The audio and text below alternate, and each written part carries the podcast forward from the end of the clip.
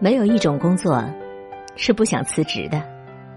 如果你明白了这一点，你是不是就能够少去那些个纠结、迷茫、徘徊的时刻呢？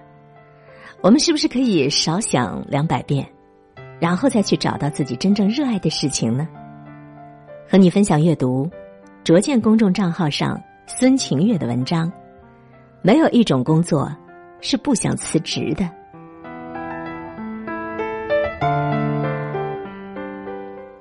我记得有一个午后，和四克走在保利斯塔大街上讨论过一个问题。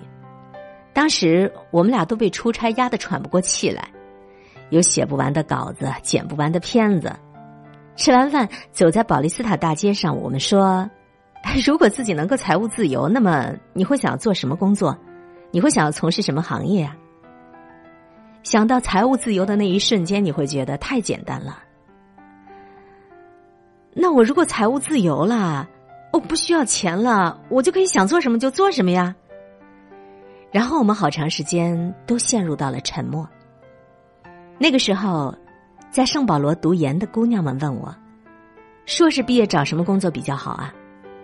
他问我们，我们俩就说：“反正你千万别来央视。”他问使馆的小伙伴小伙伴们说：“哎，千万别来部委。”他又去问中资公司的男生们。他们说：“千万别去企业。”然后那姑娘就懵了，她说：“啊，为什么你们这些人都这么负面啊？难道不应该是干一行爱一行的吗？难道现在的工作不是你们自己选的吗？”路确实都是我们自己选的。我身边的大多数人呢，都是求人得人，都是在自己梦寐以求的行业里。做国际销售的男生说。以前最羡慕的就是拿着公文包，带着简单的行李，全世界到处飞，全世界到处谈生意那种国际精英。后来他自己真的去了跨国公司做销售，成为了那个人。在使馆工作的那姑娘说，以前看电视总理的记者招待会，最羡慕最羡慕那些坐在总理身后的啊高跟鞋姐姐们。后来他自己真的去了外交部工作，变成了他羡慕的人。有同事说，我以前最羡慕的就是吕秋露薇。我看过人家写的书，听过人家的演讲，最羡慕就是人家还是战地记者。后来那同事他自己也做了记者，也去了战地，也变成了吕秋露薇那似的。但是我们都没有料想到的是，后来，后来那个男生常年跟家人分居两地，第一年在国内的时间是十二天，第二年在国内的时间是二十三天，第三年就是只有八天。他匆匆的回去结婚，又匆匆的离开。在每一个南半球的夜晚，加班到深夜，打开冰箱喝一罐亚马逊果子做的汽水，继续写下一个报告。有一次家人生病住院，他出差去了一个偏僻的小镇，没有信号，失联了好几天。他说：“那些深夜喝汽水的时刻，那些没有手机信号的时刻，他想过两百遍要不要辞职。”后来，在使馆工作那姑娘外派到非洲。在战乱和疾病并存的国度里，做了一名文装解放军。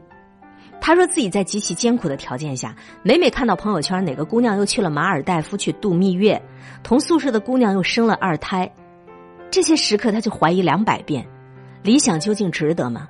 而他要不要辞职？后来，吕秋露薇从凤凰辞职，去追寻新的人生理想了。那个同样去过战地的女记者。在传统媒体日渐衰落，在媒体人都陷入到集体迷茫的时代，看着自己微薄的薪水，还有那已经高不可攀的房价，再看看自己坚守的新闻理想，他也犹豫了两百遍，要不要辞职，要不要转行。所以你看啊，再好的工作，都有太多令人崩溃的时刻呀。无论是在使馆工作，还是国际上的销售精英。你看，他们再好的工作，都会有想要辞职的念头。我们都一样，我们都有一大堆想要辞职的理由，比如老板不尽如人情啊，加班比上班还多呀，同事之间勾心斗角啊。我们在每一个委屈的时刻，难过的哭了，我们也不管职场相信不相信眼泪，反正我们先哭了再说。为什么要让我们背这个黑锅呢？为什么总是我们做最吃力、最不讨好、最委屈的项目呢？然后呢，我们又在每一个发年终奖的日子里发现，会拍马屁的人，最后都是人生大赢家，而我们这一整年加过的班，全都当自己流过的眼泪吧。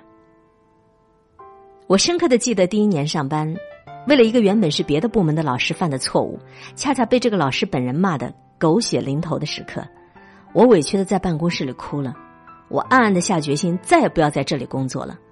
打开电脑，我做的第一件事情就是重新整理了自己的简历。心里想象的是，和这样的队友一起工作，怎么可能会有未来呢？我要走了，我再也不要回来了。那是愚蠢的新人的第一年。多做了点事，觉得委屈；被错怪了，觉得委屈；自己加班，别人没加班，觉得委屈；自己的成绩被别人拿去邀功请赏，觉得委屈；头脑风暴上自己的提案不知道比老人们好多少，但就是被唱衰了，觉得委屈的六月份都要下雪了。每一个新人的第一年，我们每一份付出，都想要立刻就看到回报，那是一面雪白的绸缎，我们看不得一点瑕疵。只要有一点点不对，我们就默念两百遍：“我要辞职，我要辞职，我要辞职。”你是不是也这样啊？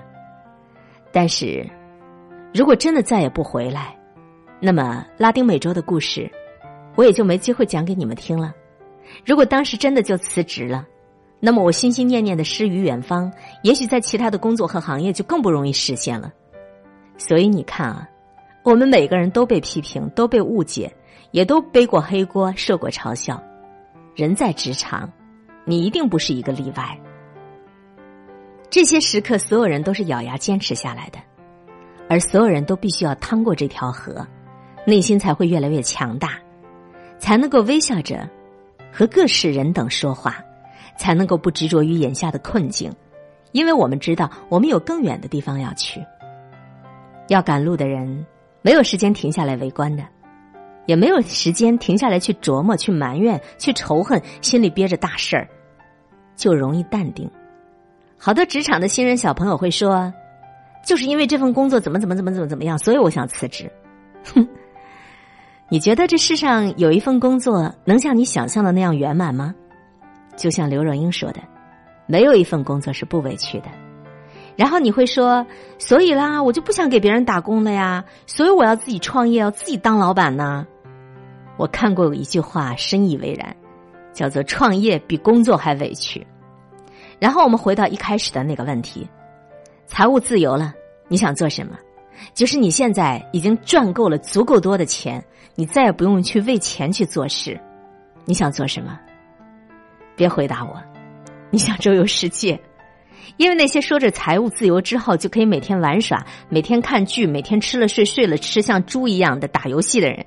都没有细想过这个问题，其实永远也不会财务自由，因为据说即使是周游世界，两年也就够了。永远看埃菲尔铁塔，永远吃西班牙的海鲜饭，那么你的余生呢？而你看那些真正财务自由的人，他都还在工作的；你看那些连续创业者，他们也都还在做着自己热爱的事业的。没有一份工作是不想辞职的。明白了这一点。我们是不是就能够少去那些纠结、迷茫、徘徊的时刻呢？